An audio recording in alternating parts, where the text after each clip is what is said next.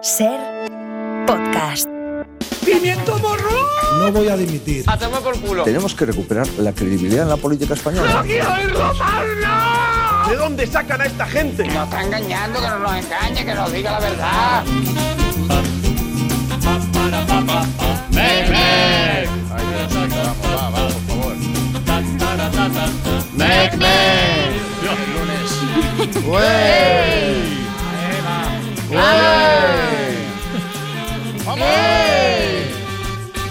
Quien ganó las elecciones, que es Alberto Núñez Feijóo, se reunirá esta tarde con quien es el perdedor, que es Pedro Sánchez. ¿Y si esta tarde sale un toro retorcido?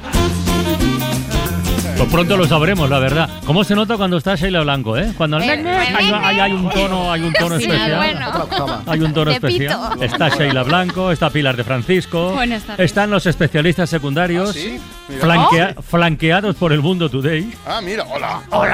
En Radio Bilbao está Este Gabilondo, que no lo Sí, sabéis, pero yo sí lo sé. Hola, Este, Hola, ¿qué ¿cómo tal? Eh. Y Mario Panadero, Hola. Arrachaldeón y Rafa Panadero. Pero yo creo que las tuiterías casi que las cante Sheila, ¿no?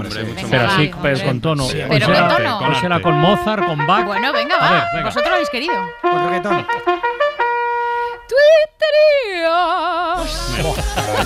Dame una zarzuela, ¿eh? Oye, unos chicos. La calas de los tweets. Venga, va, empezamos con. Atención, porque empezamos con Cuanticuado, que hace un tweet que firmaría el mismísimo Luis Piedraíta. Cuando cocino no sigo recetas, no tengo un plan. Abro la nevera, cojo una sartén y lo que surja. Yo le llamo improvisar. Eh, eh, ojito, eh, ojito. Vamos ahora con una anécdota personal callejera de ni idea. Me acaba de preguntar una pareja por una calle y les he indicado bien, pero luego he visto que estaban preguntando a otra persona, así que he ido hacia ellos y les he dicho, ¿qué hostias pasa? ¿Que no os fiáis de mí? Pues resulta que era su yerno, que se lo habían encontrado. Vaya por Dios. Oye, qué bien sienta cuando el esfuerzo da resultados. El tuit es de señor Gritos. Me gusta como eres. Muchas gracias, llevo fingiendo toda la tarde. Todo Jingles hace una petición a la que muchísimos nos sumamos. Fabricantes de paquetes de sal. ¿Podrían ustedes rellenar un poquito menos los paquetes para que al abrirnos no parezca que trabajas embolsando cocaína? Por favor. Y acabamos con Hurfurhur, que se somete a un test personal. Una ciudad, Nueva York, una película, Manhattan, una fantasía, salir de Soria. Un saludo a Soria, Sí, ¿eh? hombre, por favor. Y un abrazo. La. Manhattan castellana. Venga, los del Mundo Today, que pasen. Según datos de la policía, incluso tú fuiste a la manifestación contra la amnistía del pasado domingo. Aunque digas que estuviste en casa de un amigo en Tarragona, fuentes del PP aseguran que te vieron con la Juani y los colegas agitando banderas de España. Desconcertada, la ciudadanía exige a los periodistas que aclaren si los buenos son los israelíes o los palestinos. O nos aclaran con quién tenemos que ir o no podremos tuitear sobre el conflicto, se queja la opinión pública. La falta de dinero obliga al personal del Hospital Zendal a recurrir a disfraces de enfermera sexy comprados en AliExpress. Lo peor es que ahora todo el mundo quiere ir a ese hospital y tenemos mucho más trabajo, se queja un cirujano que tiene que operar con un traje de vampiro. La desaparición de 500 hectáreas de árboles en Cataluña apunta a la presencia de Almeida en la manifestación constitucionalista. El alcalde de Madrid tuvo tiempo de privatizar seis aparcamientos públicos en Barcelona. ¡Iros a un hotel! Le gritan a una pareja que estaba haciendo el check-in a un grupo de turistas en plena calle. ¡Qué vergüenza! añadían mientras la pareja ayudaba a los turistas a llevar las maletas. Un director de cine espera arreglar su matrimonio en postproducción. Bueno, no hay sexo, pero ya lo añadiremos luego en CGI, insiste. Y acabamos con una última hora del mundo del deporte. Junts le exige a Sánchez que dé validez al gol de Joao Félix si quiere ser presidente. Mire mi tarifa pasé de mil a cien mil Aunque era lo mismo en base a cuánto sufrí Todavía falta ver, también descubrir Escupo lo que antes no podía decir Errores que logré corregir Perra, me hice sola Bondi 2P Antes de que me llame el Gonza era fan del B Hoy me voy al sol porque Dios me llamó desde el downtown. Debo despertar porque no saca calor a mi alma. Pero me salvé en la neblina, logré ver el alba. Dice honor a la J mi nombre y mis valores me cubre la espalda. Hoy me me voy al sol porque yo, Yo sé que estabais preocupados, ¿eh? Yo sé que habéis pasado el fin de semana pensando por qué demonios Mario no ha puesto la nueva sesión de Bizarrap. Bueno, pues humildemente os pido disculpas por la espera. La sesión número 57 del productor argentino, en esta ocasión con el rapero argentino Milo J, cuyo nombre real es Camilo Joaquín Villaruel. Se publicó el miércoles pasado y ahora mismo ocupa la segunda posición del top 50 España de Spotify. ¿Y? Es el artista más joven con el que ha grabado Bizarrap. Este chico ¿Y? tiene 16 años. ¿Qué Y-? Y, y no es el único récord de esta sesión. Pero se puede trabajar con 16 años. No es Ah, ilegal. cuidado. Hombre, Bueno, mira si la artista, Cuidado. Claro, claro. La versión en YouTube dura 13 minutos. Yo os he puesto la corta, que son 3, porque tampoco quiero abusar de No, no, ponla la paciencia. Dale, largo. Ah, Ponla. Oye, pues está muy bien. no Tres enteros tampoco hace falta, ¿eh? Pero bueno.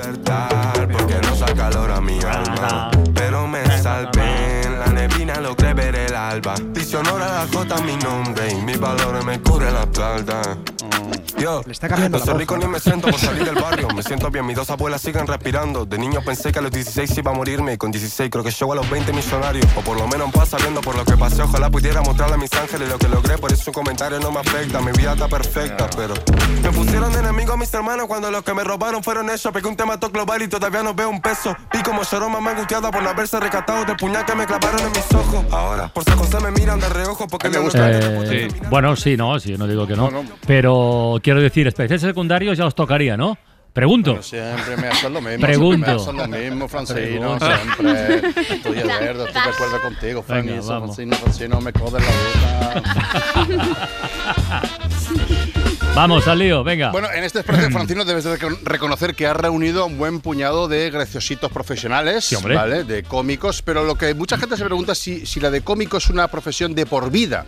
Es decir, una vez Eh. decides ser eh, cómico y abrazar la comedia es para hasta que te mueres. La mayoría, esto debe saberlo la gente, la mayoría quiere abandonar este infierno de, de hacer de reír.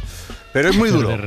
Es muy duro salir de, de esto. Y os voy a presentar a un superviviente de la comedia. Él es Pepe de José. Hola, Pepe. ¿Qué tal? Buenas tardes. Hola, Pepe. Buenas tardes. Osa. Buenas. Pepe, con Hola. mucho esfuerzo, pudo dejarlo, pudo abandonar la, la comedia. Tú te dedicaste al humor durante más de 20 años.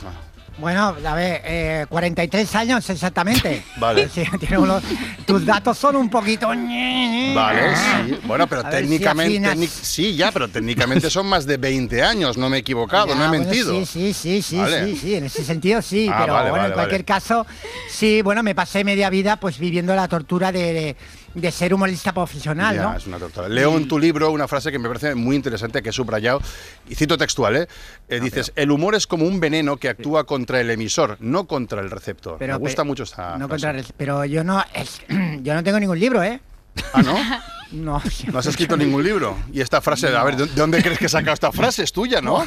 Pues, pues te la habrás inventado para hacerte el guays, porque yo, yo ni- no he dicho esa frase, ni he escrito un libro, ni nada. Así que revisa un poquito tus fuentes, macho, que vaya tela, ¿eh? Francino, vaya ¿Qué? lo que tienes allí, ¿eh? Ya, bueno, a ver, no. a, ver si lo podemos aclarar esto. Vamos a intentar eh, reconducir No, no, esta entrevista, ¿no? Y no no. discutamos. De todas maneras, lo que eh, eh, se dice pero- que el humor puede ser algo muy nocivo para el cómico. ¿En eso estás de acuerdo o no? Por sí, lo menos no, hay, en eso. claro, vale, dame sí, eso, sí, dame sí. Eso. Ay, no, razón, ahí tienes razón. Mira, yo siempre suelo decir que el humor es una especie de veneno, pero que actúa eh, contra el que lo emite, no contra el que lo recibe. Pero bueno, pero si esto lo acabo de decir yo. Pero si me has dejado por mentiroso delante de, mí, de, de Francino y de, de- Pero si. ¿Y qué más Pero quién lo dijo? ¿Qué dijo? ¿Cuándo? ¿Quién lo dijo? ¿De qué? Aquí lo importante, escucha, aquí lo importante es que el humor corroe al cómico, de Vale. afuera adentro, de dentro afuera, como la sangre de un alien. Vale. A mí me consumía como persona, pero también como ser humano, Mm. porque estaba todo el santo día, todo el santo día pensando en el humor. Entonces, eso no es vivir. Pensando en chistes, en hacer chistes todo el día. chistecitos, Chistecitos. Todo el día chistecitos. Chistecitos todo el día. frases ingeniosas. Frases ingeniosas. En juegos de palabras. Todo, mm, pa- pa- pa- ¿sabes? Para el, para el escuchar las risas del público. Las risas son una droga que necesitas a diario. Sí. Y cuando no la tienes, Mm, te falta. Bajona, bajona. Vale. Tú las risas las necesitabas. Ahora te has quitado de eso, te has curado, dices. ¿Qué piensas cuando, por ejemplo, oyes esto? Mira. ¿En qué piensas? pues eh, mm, siento dolor. A mí lo que me viene ahora es sufrimiento. Ya. Y no- pero no sientes nada más. Que decir, no, no- no sientes, por ejemplo, la tentación de volver a hacer comedia al No, escuchar no, las no. risas otra vez, ¿eh? ¿No? No, no, no. no. ¿Seguro? Al principio de dejarlo, al principio sí. Pero sí, si escuchaba esto, pues enseguida tenía que hacer un chiste. Mm. Pero ahora ya me da igual, ahora me deja frío. Como escuchaba a Felipe González, ya no me dice nada. Y me quedo tranquilito en mi sofá, tranquilamente. Ya. Oye, hay un momento, eh, leo en tu libro, que no has escrito, que como cómico, que las risas ya no eran suficientes y que buscabas algo más duro, más, Sí. más fuerte, ¿no? Necesitaba algo más fuerte, entonces sí lo encontré yo en el humor provocador. Ah, amigo. Que es humor, Cuidado. no humor. Humor, no humor. Es humor, no humor. Sí, sí. El humor provocador es humor, pero no humor. no humor. ¿Sabes? Busca, busca reacción de la gente, pero no la risa, sino que busca la mueca. Buscas La la mueca. O sea, es que el humor, el humor provocador es arriesgado. ¿Tú re- recuerdas alguna provocación que hiciste? Eh, yo, por ejemplo, al principio yo lo que hacía es quemar coches aparcados y todo por el LOL, todo por el LOL. Todo por el LOL. Pero, pero por el LOL mío. La gente poco LOL. Claro. Más LOL yo que la gente. La gente más que, le- que LOL re- la reflexionaba. ¿Quieres quieras que no? Pero, O sea, o sea, solo solo conseguías tu propio la LOL. reflexión, provocaba la reflexión. Provocar reflexión, pero y LOL solo para ti, ¿no? ¿Y cuando viste ya que el humor eh, dice, mira, ya, no- ya no estoy para esto, ya no me hace Bueno, gracia fue- hacer sí, humor, lo- ya no. lo ya no. recuerdo el día que el día que me pilló uno quemándole ese coche. Ahí, ese día hubo, ahí hubo un intercambio de impresiones, supongo, ¿no? Bueno, yo intercambié impresiones, pero él puñetazos. Así fue como. Desi- desigual. Ahora, digamos que ya estás fuera, eh, enhorabuena por lo que, lo que has conseguido. ¿Lo echas de menos o no en la comedia? No, para nada. Estar ahí pensando en un girito cómico para todo, que lo veo, pues, lo, lo que veo, pues es una, es una prisión, Una es una cárcel, ¿no? Menos mal. Oye, ¿a qué te dedicas ahora, Pepe? Monté una tienda de banderas en Barcelona. Ah, hombre, hombre, en Barcelona, sí. Barcelona, Aquí se usa mucho el tema banderas, es todo un win-win, ¿eh? Te va bien, ¿no? La cosa, supongo. Me estoy forrando, me estoy forrando. En seis años ya le he pagado la uni a mi hijo. Toma. Harvard, Harvard, Harvard, toma ya, toma ya. Y eso que él ya era abogado, ¿eh? Pero por la Complutense. Y le dije, nah, tú te sacas de nuevo la carrera, pero en una universidad como Dios manda. Vale. Y mira, con 42 años está en Harvard. Ahí está. Qué ejemplo, oye, es, es muy, muy- muy inspiradora la historia de Pepe de, de Sí. José y la verdad es que da, da- da esperanza, da esperanza. No, no, me he sentido muy liberado en por fin una entrevista en la que no he de ser gracioso ni nada. Eso, eso, bien. eso ayuda Muy bien. muchísimo. Pues muchas gracias. A Oye, ver si ¿puedo hay- preguntar una cosa? Hombre, por supuesto. Cuando decimos LOL, exactamente a qué nos referimos. Lots of laugh. Lots Eh, laugh. un montón de risas. En Un inglés, montón de la- risas. sí. Un montón de risas, ¿ves? ¿No es laugh out loud? Laugh out loud, Laugh out loud. Dios mío, el nivel de inglés. Madre mía, idiomas Sí. querida. Sí, eh, digamos que es una, risa Sí, super por encima del nivel, digamos, como, es. que te pasas de risa. lol. ¿Ves como, por ejemplo, Pepe de José no se ve obligado a responder esta pregunta Claro. porque tú ya no formas parte Pero, de esto? ¿ves? No, pero os he hecho reflexionar. Y mucho. Eso es cierto. eso Y mucho, y mucho. Muchas Eso- gracias. eso Muy bien. Pepe, Muy bien, muy gracias. bien. Eso te lo llevas puesto ya. Esperanza pura la que das, tío. Sí.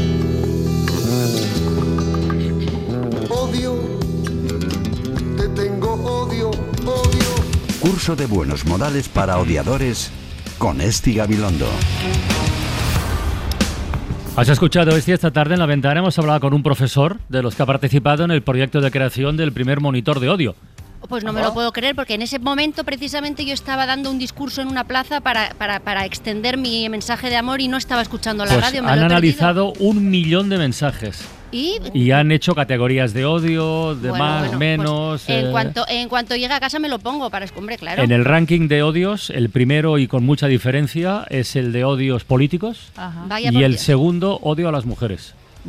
Inesperados Sí, sí. los dos, ¿eh? Eh, Pues eh, yo te digo que el segundo no me- me- me- un poco me ha hecho pellizco en la tripa, ¿eh? Me ha Sí, pillado un pues- poquito pues así es por sorpresa. Pero ¿eh? vamos, lo- la política, una diferencia de 7 a 1 con el segundo, ¿eh? O sea que muy interesante. Bueno, pues, pues eh, fabuloso. Ya, ya Venga. te digo que contenido tenemos aquí para, para llenar cinco Sí, sí. años de, de sección.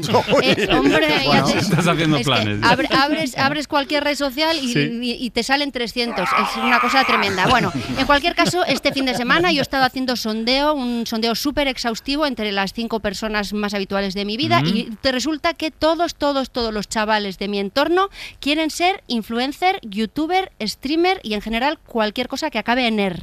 ¿Vale? Esto creo que está bastante extendido, Sí, sí. pero no todo lo que brilla es oro, queridos amigos, porque eh, nuestros padres ya solían decir que los ricos también lloran y ahora, eh, actualizando un poco el refrán, lo que se dice es que los influencers también lloran y es verdad. ¿Por qué lo sé? Bueno, pues porque es imposible que no lloren teniendo en cuenta cuenta la cantidad de haters que tienen eh, cada uno de ellos. Tendrían que tener la piel como la de un elefante de gruesa para que la legión de haters que tiene cada uno de ellos no les afectara. Vamos a ir con un ejemplo concreto. Hoy me voy a centrar en este universo, en el universo de los, los influencers. Ari Game Players es una streamer, youtuber, tiktoker y modelo eh, mexicana que tiene casi 14 millones de seguidores en. Twitter. Es una de las streamers hispanohablantes más influyentes del planeta. Es muy guapa, probablemente muy millonaria y por lo que parece, eh, desde el escaparate, desde luego, es muy simpática. Tanto que ayer se le ocurrió eh, interesarse pues un poquito por el bienestar de sus seguidores. Menuda temeridad, también te voy a decir. Esto es lo que preguntaba en Twitter. ¿Qué? ¿Cómo va su tardecita? Bueno, ¿cómo va su tardecita? Bueno, bien, Bueno, ¿no? bien. Yo, a ver, Vale, como gesto sí, es sí. muy loable, ¿no? Interesarse por el prójimo. Pero ¿qué pasa cuando tienes tantos seguidores? Preguntarles a todos qué tal están, lo mismo es meterse en un jardín muy gordo, porque yo cuando lo pregunto en mi casa, cuando llego y me contestan mis dos hijas a la vez, se arma el Belén. O sea que imagínate si tienes 14 millones de seguidores, pues puede petar internet y revienta el planeta como te contesten todos. Pero oye, como gesto es muy bonito, es una señal de educación y desde aquí apoyamos muy fuerte este tipo de iniciativas. ¿Pero qué pasó a continuación? Bueno, pues lo que pasó a continuación no sorprenderá a nadie porque los haters eh, estaban agazapados esperando su oportunidad de odiar y aprovecharon para sacar las garras y escupir todo su odio contra Eri, Ari Gameplayer y entre las respuestas que encontramos pues había haters de todos los colores. Tenemos la típica reacción del que tira balones fuera porque patatas y esto es lo que hizo el usuario de Twitter Paco Merdagrosa que contestó lo siguiente. ¿Por qué no preguntas a la gente de Israel? Claro que sí. Hombre. Claro que sí. Va, ya está. Esta es- Esa no se la veía ven- venir. no. Lo que se dice, pues tirar balones fuera, que además esta es una, una respuesta que te vale para todo. Hola, ¿qué tal? ¿Por qué no se lo dices al de Israel? Me pico un pie. Al de los de Israel también. O sea, esto vale para todo. Es, es- es una cosa que no viene a cuento, pero si quieres hacer daño, pues haces daño, porque si no estás hablando de Israel, pues parece que eres un egoísta. Luego también tenemos la típica reacción de la tiquismiquis de turno, profesora aficionada de lengua y probablemente fan de Isaías Lafuente, eh, arroba Michael R810668834. Me gusta decir todo bien, Sí, ¿eh? sí, porque sí, luego sí. igual se nos ofende el 33 y este es 34. Ella respondió lo siguiente. Tarde puede ser, la tarde, refiriéndose a la parte del día que va más o menos desde las 12 del mediodía hasta las 7-8 de la tarde. Todo es la tarde. Recuerda que para referirte a la tarde tienes que usar la preposición por. No, ¿Alguien sabe lo que ha querido decir Eh, esta no. persona? Ni idea, no. Se está, no. co- está corrigiendo algo, pero. sí, Pero no, no sé, tampoco se entiende No. la corrección, sobre todo nadie le ha preguntado, por lo tanto aprovecha para meterse gratis con la pobrecita que solo preguntaba qué tal están ustedes. Bueno, no sabemos lo que quería decir, habría que preguntarle a Isaías porque yo desde luego me he quedado picueta, no he entendido nada.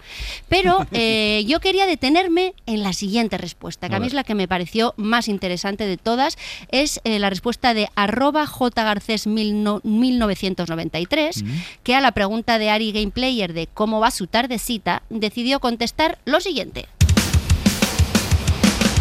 En mi casa el reloj marca las 2 a.m. de la madrugada y me acabo de levantar a mear. ¿Me puedes dejar dormir tranquilo? Chao.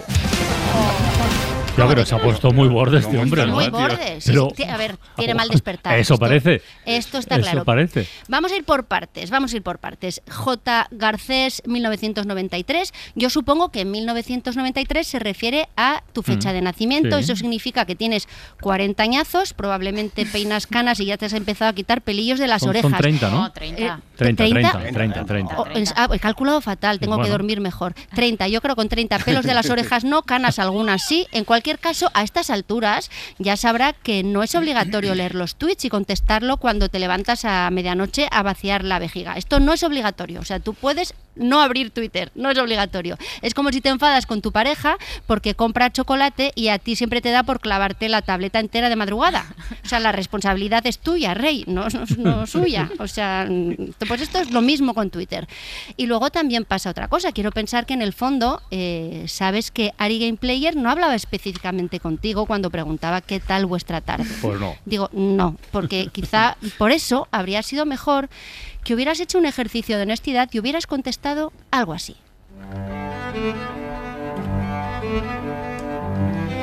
Querida Ari Game Players, Mi parte racional entiende que tú, cuando lanzas una pregunta en las redes, te estás dirigiendo a un receptor imaginario genérico y no a mí en particular. Sin embargo, mi parte irracional desea tan fervientemente que sepas que existo que me empuja a fantasear con que te diriges a mí exclusivamente. Esto hace que me enfade mucho cuando confundes tu uso horario con el mío. Por favor, ¿serías tan amable de dejar de tuitear mientras duermo para que no se desplome el castillo de naipes mental que me he montado? Atentamente, etcétera. Ah, esto, pero esto, esto es arte, esto es arte ya directamente, ¿eh? Esto es, Claro, hombre. esto es psicología profunda. Yo sé Sí. que, que hay que dedicarle un rato a pensarlo, pero no está de más. Y sobre todo que tiene un puntito de educación, cariño, Claro. que es lo que estamos buscando siempre en esta sección. No como el meón irritado, efectivamente. ¿Qué pasa, Mario? Os voy a poner otra canción a ver si esta os gusta un poquito más. Yo no he dicho nada. A mí, ¿eh? me- a mí me ha gustado, ¿eh? Yo ¿Qué que- edad tiene- qué edad tiene el cantante? Ahí no es con buen sabor. No, es muy mayor tampoco. Came in for the embers. ¿No? Sí.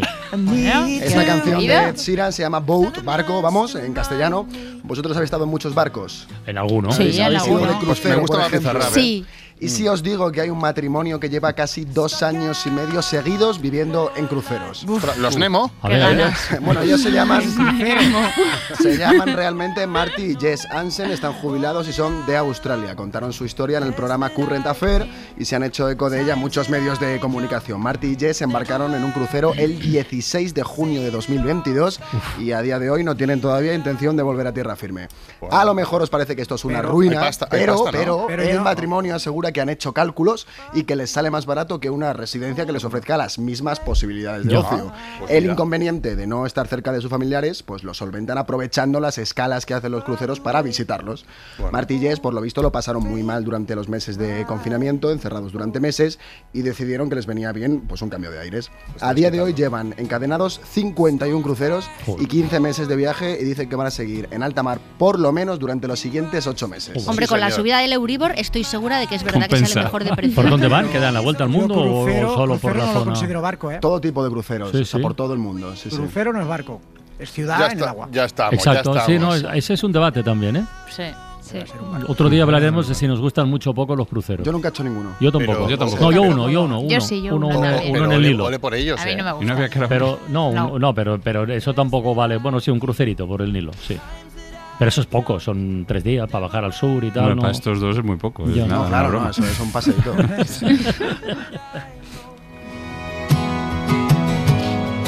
Maybe I won't, but the waves won't break my boat. But the waves won't break my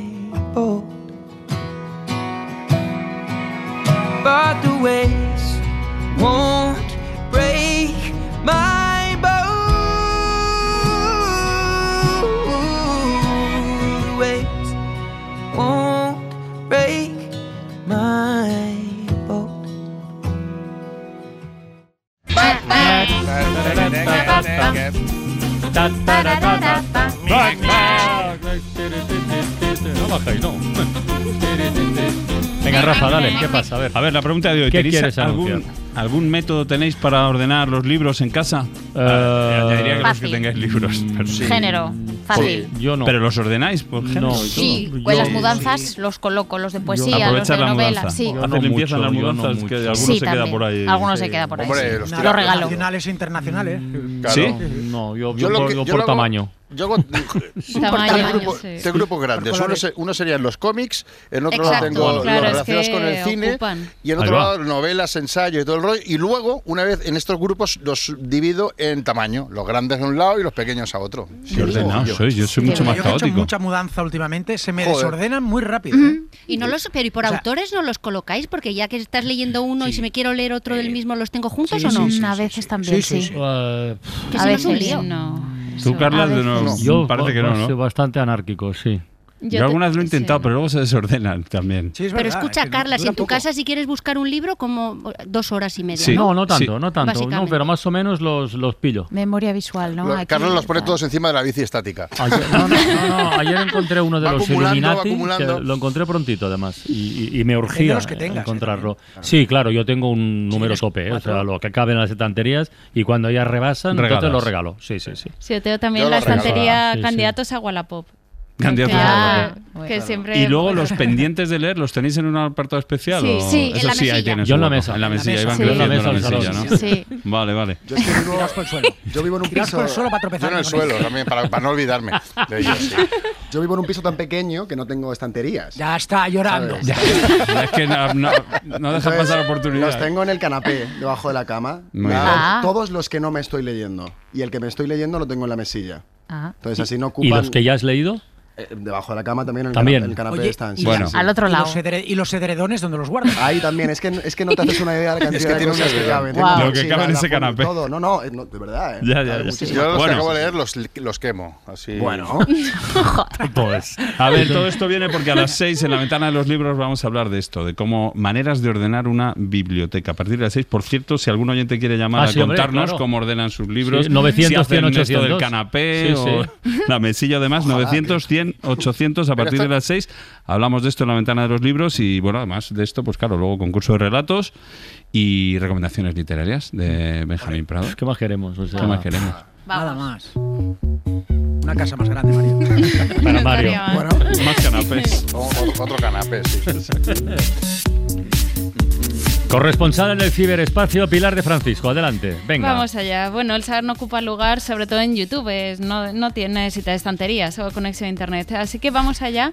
Esti ha hablado de- del dark side de, de Internet. Vamos a hablar de la cara happy, la cara Roberto Leal, la cara que nos enseña cosas. Eh, hace unos días se fallaron los premios Nobel y hemos sabido que los de física, supongo que estamos todos al tanto, Sí, es para sí, los sí, sí. Pero exploradores. dilo tú, que lo sabes. Sí, sí. O lo- bueno, lo recuerdo por si hay algún despistadillo.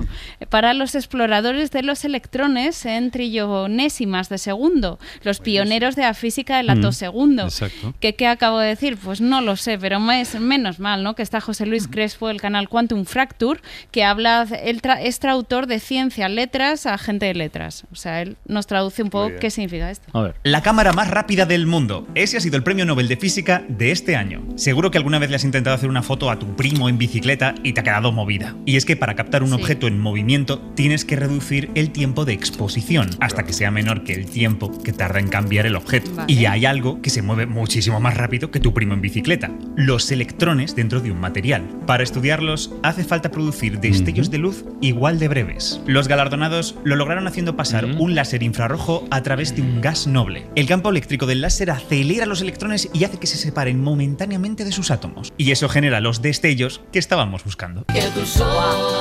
Qué fácil, ¿no? Claro, Bueno, es- dicho que- Oh, eh, física del atosegundo, ¿qué es? Eh, Fotos electrones, ¿El, es ga- el gas conseguir... noble qué es? ¿Un gas noble?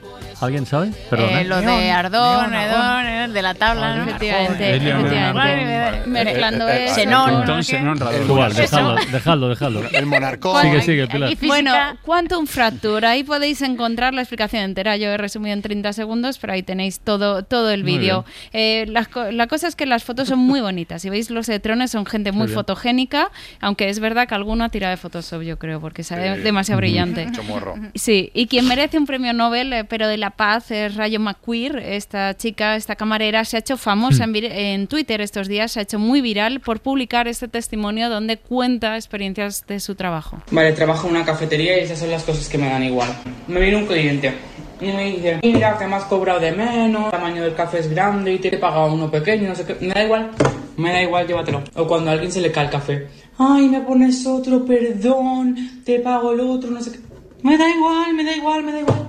Toma el otro café. Me da igual que no hayas consumido para entrar al baño. En plan, entra al baño si tienes que mear, mea. Pues sentarte en una mesa sin pedirme absolutamente nada y te voy a ofrecer un vaso de agua. Me da igual, es que me da igual que no bebas, me da igual que no comas, me da igual, yo voy a seguir cobrando 5 euros la hora. Claro, cobrando 5 euros la hora es complicado. ¿eh? Porque es el espíritu Jo. este corporativista. Sí, más de entre 280.000 visualizaciones ya ha sido llamada como eh, la princesa del pueblo. Y no hace falta de jure bandera para saberlo. O sea, alguien que te deja entrar al baño gratis sin consumir, reina. Y bueno, en fin, te ríes por no llorar. ¿Y por qué ocurre esto? Porque a veces nos reímos en situaciones incómodas cuando no viene a cuento. Nos lo explica la divulgadora La Hiperactina. Ella nos enseña, pues eso, porque a veces te sale la risa en un entierro o en una Mm. sesión de investidura cuando no toca. ¿Ha pasado alguna vez que te has reído ante una situación absolutamente inapropiada? No te preocupes, es totalmente normal y tiene una explicación muy sencilla, liberar tensión. La risa suele ser una expresión de alegría y una forma de conectar con los demás, pero también puede servir para aliviar esa tensión y esa ansiedad que nos provoca una situación estresante o incómoda. La risa también puede ser una respuesta a una incongruencia, ¿no? Por ejemplo, cuando ocurre algo que no se ajusta a lo que esperábamos. Cuando se produce una situación inesperada, sobre todo si es absurda o extraña, pues es fácil que nos entre la risa. Sin embargo, en muchas ocasiones reírse ante momentos inapropiados pues es una forma de liberar tensión, estrés, ansiedad, así que no hay de qué preocuparse. Esto me recordaba cuando en clase nos regañaban, que claro, siempre se te escapaba risa y dices, Te era rayas por más. pura tensión, sí. claro, y te regañaban más. director. Sí, sí, Totalmente. Esto, aunque bueno, este el especialista es Pepe de José, ¿no? Que hemos hablado hace un momento Sí, con él, es el que pero mejor ya se ha quitado. ¿eh? No se lo ya se ha quitado, claro, Sí, te- sí, siempre me el chistecito detrás. Bueno, está todo Lala. Y vamos ahora con una tendencia muy viral, el bed routing. ¿A qué sonará esto? Se practica en TikTok, que es una tendencia mundial. Solo adelanto que no se necesita gran cosa para practicarla. Te presentamos el bed routing. La traducción literal sería pudrirse en cama y consiste en estar todo el día en la cama y no hacer nada que no Oh. sea dormir, ver televisión o comer, según los internautas. Está, bueno, eh, hemos cogido la esencia, ¿no? Eh, Sí, signifi- sí. Es fácil. significa- Cama sin canapé, que, sin llevas- libros que molesten. Nada, es cuando la risa no te funciona en una situación extrema, lo que haces es me voy a relajarme, entonces dices, estoy muy estresado, me meto en la cama hoy y me no salgo de ahí. Literal, me pongo a ver vídeos o a leer o a lo que sea. Y este se llama The Routing, es como haber descubierto el fuego. Ahora, de repente, los centenias han descubierto el fuego. Pues el domingo de resaca de toda la vida de Dios, Claro. ¿no? Sí, pues, más o menos. Yo lo llamaba adolescencia. Cada uno lo tiene su nombre. Pero sí, eh, pero también dicen eh, a- advertencia a practicarlo con moderación. Porque hay veces como, por ejemplo, la niña exorcista se echó, pues tenía un poquito de dolor de cabeza y Sí. al final Diógenes acaba almacenando demonios y de todo. Y acabamos con un breaking news. Me están diciendo que eh, llegan los canales de difusión a Instagram. ¿En qué, signi- qué significa esto? A lo mejor lo habéis visto en Celebrities, ahora hay un nuevo botón, que es un canal exclusivo donde el artista puede comunicarse directamente con sus seguidores, como ah, enterarte antes que nadie de noticias. Yo, por ejemplo, sigo a Shakira, pues cada dos días dice, estoy escribiendo una canción sobre mi ex. Es saber la última de la última. Eh, dicen que es un poco copia Telegram. Bueno, está inspirado. Nos lo, nos lo explica Sonia Vilar. Los canales de difusión en Instagram ya han llegado. Esto te ayudará para enviar contenido exclusivo a los miembros de ese canal y además conocer sus gustos y preferencias a través de las encuestas. Para crearlo le daréis al signo más y os debería aparecer canal y a partir de ahí crearíais vuestro canal. Bueno, esto por ejemplo eh, me está llegando ahora en el canal de, de Todo por la Radio que es así, viene especialista secundario. Sí, sí, sí, ah, sí. Pues justo sí, sí, sí, Justo, justo. Fíjate. Justo. que funciona. Bueno, gracias. Y eh, además con un contenido interesante. Sí, bueno, abrimos la persiana del espacio comercial porque necesitamos cash, necesitamos eh, recibir ingresos. Esto es radio comercial, radio profesional. Y hoy recibimos en el rincón comercial a Emily Jean, que es director comercial de la empresa Rodar y Rodar, dedicada a la venta de, atención, ruedas. Emily, ¿qué tal? Buenas tardes. ¿Qué tal? Molt bona tarda, un placer, ¿eh? Hola, Estar aquí a la Hola, ventana. Eh, con Carlos Francino, además. gusta. Que es, Francino? ¿Te gusta Francino? eh, es que es del mismo pueblo que yo. Ah, mira. Es de, Cast- de- de Castellfollit de la Roca. Y, Car- y bueno, Carlas pues, no, es de, es tú- no es de, no es de Castellfollit No, no, de no. la Roca. ¿no? Castellfollit, no, no, no es de hijo de Castell- aquí. No, no, ¿No no. es hijo? no. Ah, No. pues aquí en el pueblo siempre hemos pensado que Carlos era hijo. de- Error. De hecho, el poliesportivo se lleva, lleva tu nombre. ¿no? ¿Qué dices? Polideportivo Carlos Francino, sí. No la fiesta del pueblo es la fiesta del pueblo aquí es por San Francino. Pues Ostras, no, pues, pues, no, ostras. pues vaya cagada, Castellfollit de la Ah, Roca. bueno, vamos al tema. Venga. Usted- ustedes venden ruedas, esto es lo que hacen, ¿verdad? En rodar y rodar, ¿no? Efectivamente. Efectivamente, en Rodar y Rodar llevamos muchos años dedicados a la venta de ruedas. Pensamos que la rueda, verdad, está un poquito infravalorada Mm. y sobre todo infrautilizada. Eh, se utilizan poco las ruedas en esta sociedad y eh, pero bueno, pensamos es un poquito tu opinión, ¿no? Que se usan poco las ruedas. Yo veo ruedas por todos lados. Quiero decir, los coches, las motos, los bicis, patinetes. Sí. Eh, mira, eh, le están llamando. Hay sillas de ruedas, hay muebles con Bueno, ruedas, hay discrepo, ruedas por eh, todo. Discrepa. A ver, es cierto, es cierto que en nuestro día a día vemos alguna rueda, pero muchas menos de las que yo creo que debería haber, ¿no? Vale. Eh, por eso en Rodar y Rodar nos dedicamos a ponerle ruedas a cosas que normalmente no la llevan. Por Vale. ejemplo, Vale. nuestro primer éxito fue el Belén Rueda. Fuimos los No. primeros. No. Por favor, por favor, sisplau, sisplau, Policía. sisplau. Fuimos los primeros ¿eh? en comercializar belenes para Navidad, pesebres con ruedecitas ah, debajo. Belén ¿Por qué? rueda, vale, vale, claro, pesebre. para poderlo trasladar con facilidad, ¿no? Vale. Porque eh, es una pena que una familia se curra un Belén precioso con sus pastorcillos, su mula, su buey, su ñu, su, su cagané, y, y- solo lo ven ellos, ¿no? Entonces, nosotros pensamos que una vez hecho el Belén, es bonito poderlo llevar por la calle, incluso Claro. a casa de amigos, Pasearlo. y eso es posible, claro, poniéndole Ah. ruedas y convertirlo en un Belén rueda. Vale, o sea, su filosofía es que faltan ruedas en el mundo, faltan ruedas Por en la ejemplo, vida. ¿A qué más cosas le pone ruedas? A la vajilla, a, A la la- vajilla de la Ah. casa, a los platos les ponemos ruedas también. Pero ¿para qué, hace, ¿Eh? ¿para qué necesito Bueno, yo un plato ostras. con ruedas? Que Ostras, imagina, pues imagina Ostras. esta situación, ¿no? Estás en casa, viene un amigo, le pones un plato de coliflor hervida Mm. y seguramente su gesto será como de rechazo, ¿no? Apartará del plato. Ya, vale, Y eso, si no tiene ruedas el plato, va a ser más complicado. Entonces, es más fácil el gesto de apartar Ah, el plato. Facilitar el gesto Cru- del plato. Claro, cuando tiene pues unas ruedecitas al plato. O, por ejemplo, las gafas. Llevar las gafas es un engorro. A Bueno. veces no sabes dónde guardarlas, en el bolsillo se rayan, en el bolso se pierden, pero si les pones un cordelito con unas ruedas, pues la vas a poder llevar por la calle. Como un perrito. Co- Como un perrito. Qué práctico. Ay, sí, sí, Ah, súper ahora venís a las vías. Ahora venís a las vías. Ahora Ahora subimos a tu barco, ahora Ah, subimos a tu barco. ahora sí, Bueno, pues quien sí. quiera ponerle ruedas a cualquier cosa, esta gente de rueda, de rodar y rodar se las pone si queréis encargar en este teléfono, mira. 902 40 33 332. Pues ese es el teléfono. Por cierto, me, me has Sí. pedido hacer un comentario a- eh, para alguien del Todo por la Radio, ¿verdad? Sí, para, para Esti, para Esti Gabilondo, porque ella fue cliente de Rodar y Rodar. Mm. ¿Ah, sí? Eh, nos compró unas ruedas para ponérselas a un libro, a los pilares de la tierra, y, y- y nos dejó esta reseña. Quiero, quiero que la escuches. Ah, Esti, a ver. Contraté los servicios de rodar y rodar para que me pusieran ruedas Mm. en un libro muy tocho que me estoy leyendo, Los Pilares de la Tierra. Mm. Y pff, menuda mierda. A las 25 páginas ya me pinchó una rueda Ah. y a las 50 las tuve que llevar a linear. 200 euros la bromita. Menudo truño. No recomiendo rodar y rodar. Lo que recomiendo es que si los veis por la calle al jefe, al director o a cualquier empleado, los colguéis de un palo y los queméis al amanecer. Egunon.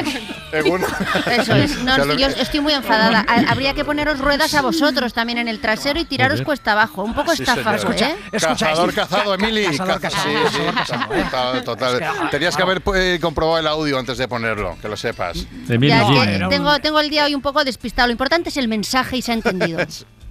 Emily. Emily Jean. ¿Qué? Gràcies, eh? Sí. Moltes No, gràcies. Adeu. ¿Te gusta la música Vente a clásica? Castellfollit un día. Que Sí, hombre, hombre. que tienes un, poli- tienes un polideportivo ahí, Carlas. Sí, no sabía. Claro, haces la ventana desde allí. Seila Blanco presenta Chan Chan Chan.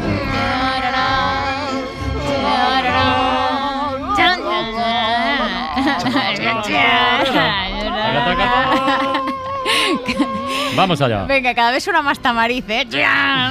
Me encanta.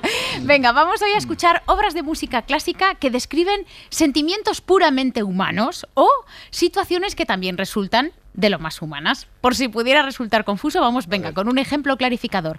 Así describe Johann, Johann Strauss II, o hijo, la vida del artista. ¿Cómo describiríais vosotros la vida del artista? Ajetreada. Bohemia. Bien, ¿no? No, eh, Autónoma. Todo vale. Borra- una vida borracha. Una vida borracha, por ejemplo. Bueno, pues. humorista. También buen común, tiene sus cosas. Bueno, pues con este vals, opus 316, describe Strauss, así se llama, la vida del artista.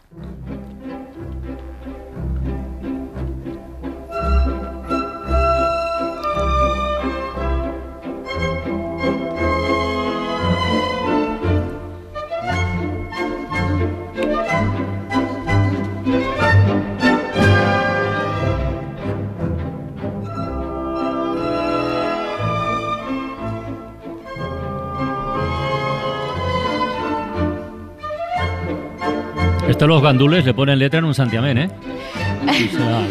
Podría ser, la verdad es que es una buena vida, ¿no? La que describe Sí, Strauss. sí, sí. Parece. Vida molona, Buen rollo, buen Vida, rollo. vida bonita, sí. No parece que hay números rojos en esa No, vida, esta- ¿eh? esta- Los artistas son muy de números rojos. Es que Johann claro, Strauss es que- ganó mucho dinero. sí. Es que Johann Strauss Dodge, su padre era Johann Strauss. Claro, o sea, vamos, este, vamos, claro. yo como quiso. Venga, nos vamos a una descripción mucho más sencilla de un sentimiento, pues mucho más extendido también, inherente al ser humano, podríamos decir. Esto es Tristeza de la compositora y pianista mallorquina Matilde Escalas.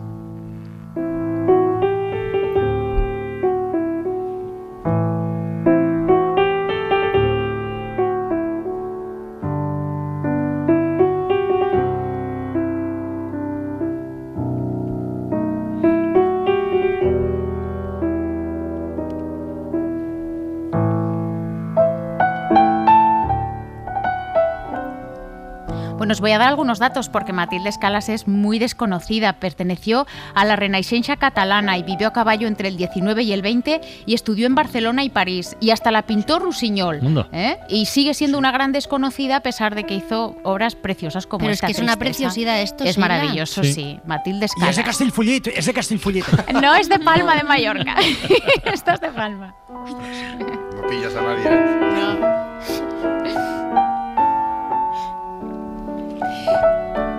Venga, vamos ahora a escuchar uno de los himnos de paz y concordia que falta nos hacen estos días, más interpretados en los repertorios corales hoy. Esto es el Gloria in excelsis Deo del compositor barroco que tanto queremos aquí, Antonio Vivaldi.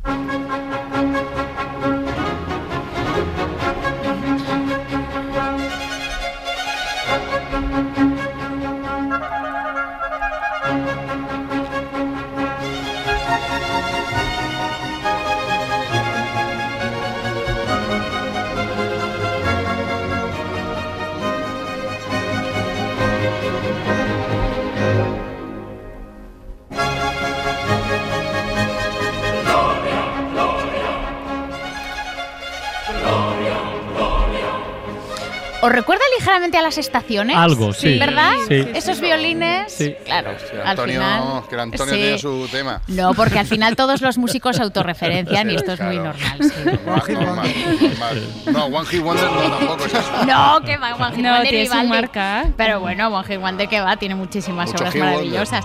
Venga, vamos con un lema también eh, que está presente en la música, el carpe diem, intrínseco en el hombre. Aprovecha el momento. Y os he traído una música renacentista que además hace hincapié en una cosa muy nuestra, muy española, porque es en relación el carpe diem a la comida. Mm. El mensaje de esta obra es Come, bebe, atibórrate hoy de todo lo que puedas, que mañana, ya si eso, ya ayunaremos. Esto es Hoy comamos y bebamos del maestro renacentista Juan de la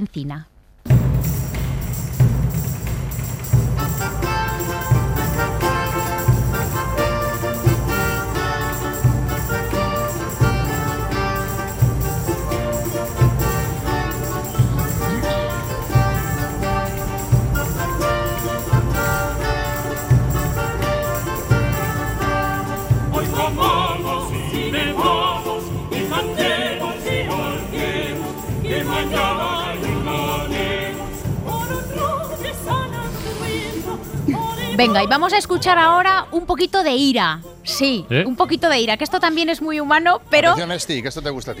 sí, esto es a los odiadores. Pues no, porque hay- esto vamos a escuchar por una excepción. Vamos a escuchar la ira de Dios. La- que eso bueno. ya imaginaos, ¿eh? esa palabra mayor, ¿eh? Palabras mayores. Esto pertenece al Requiem de Mozart. Esto es su gran Dies Irae.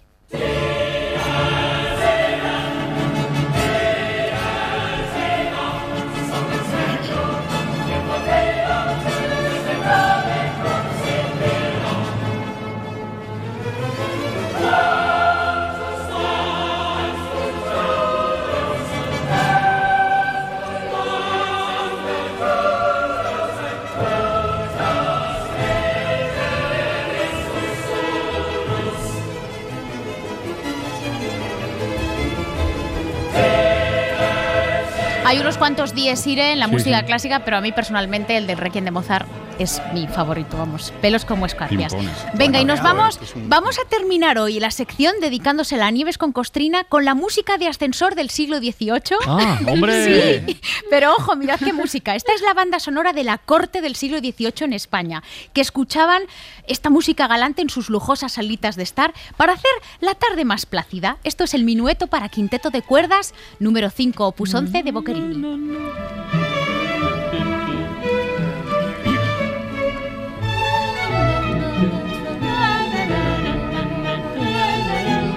Planta va? Miel de la granja San Francisco. Eras una vez el hombre. que-. Sí, Sí, sí, sí, sí. sí. Que no estuviera pensando que no te la mano. Sí, sí. Qué bueno. Solo los que tenemos más de 40, ¿no? Exacto, sí, Se sí, nota, claro. sí. Y el señor de antes de 30, pero que yo pensaba que tenía 40 también. El otro día Benjamín Prado recordó un anuncio de Calisay en Zaragoza. Dijo, Ay, qué, ay, may- ay. qué mayores somos, por favor. Un anuncio de Calisay. Por cierto, recuerda a los oyentes que la ventana de los libros, que la abrimos dentro de unos minutos, 900, 100, 800, si nos queréis contar cómo ordenáis vuestros libros, vuestras bibliotecas. No como Mario, debajo del canapé, que Bueno, sería si una hay- si opción. alguno que me llame a mí. Vale. personalmente.